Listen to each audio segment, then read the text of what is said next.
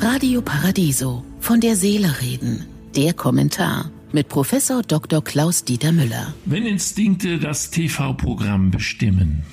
Das deutsche Fernsehprogramm, ob privat oder öffentlich-rechtlich, zeichnet sich im Wesentlichen aus durch ständige Wiederholungen, inzwischen schon am selben Tage, Nachrichten, die man schon 14 Stunden früher auf seinem Smartphone lesen konnte, seichte Unterhaltung und pure Geschmacklosigkeiten.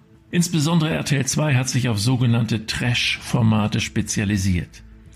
In Sendereien wie Harz und Herzlich, Frauentausch, Krass Schule oder Kampf der Reality Stars und einigen mehr präsentieren uns die TV-Macher sozial heruntergekommene und sehr einfach gestrickte Menschen, die sich in ihrer Armut und oder Hilflosigkeit im Fernsehen vorführen und in der Öffentlichkeit demontieren lassen.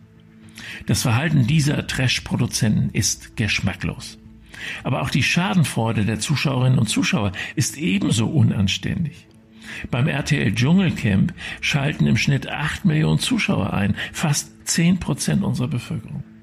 1,83 Millionen Zuschauer von Promi Big Brother aller Altersgruppen generierten einen für Sat 1 durchschnittlichen Marktanteil von 6,8 Prozent. Einige Medienwissenschaftler sehen in diesem Programm die Möglichkeit für insbesondere junge Menschen der Kommunikation mit anderen, zum Beispiel auf dem Schulhof.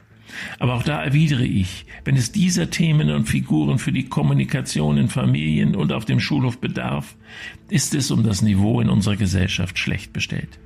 Ich möchte aber einen Unterschied machen zwischen der Diskriminierung armer Menschen, die sich auch freiwillig im TV zeigen, aber wegen ihres begrenzten Horizonts schon schutzwürdig sind, und sogenannten C-Promis, die lange abgehalftert sind und so vergeblich auf ein Comeback hoffen.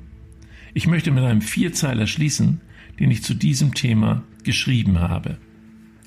Damit uns der kollektive Irrtum nicht erschleiche, exzellent und prominent sind nicht das gleiche.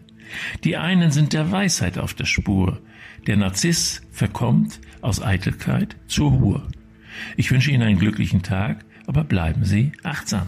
Von der Seele reden mit Politik- und Medienwissenschaftler Klaus-Dieter Müller, Vorstand der Stiftung Christliche Werte leben. Alle Texte zum Nachhören und Nachlesen auf www.paradiso.de.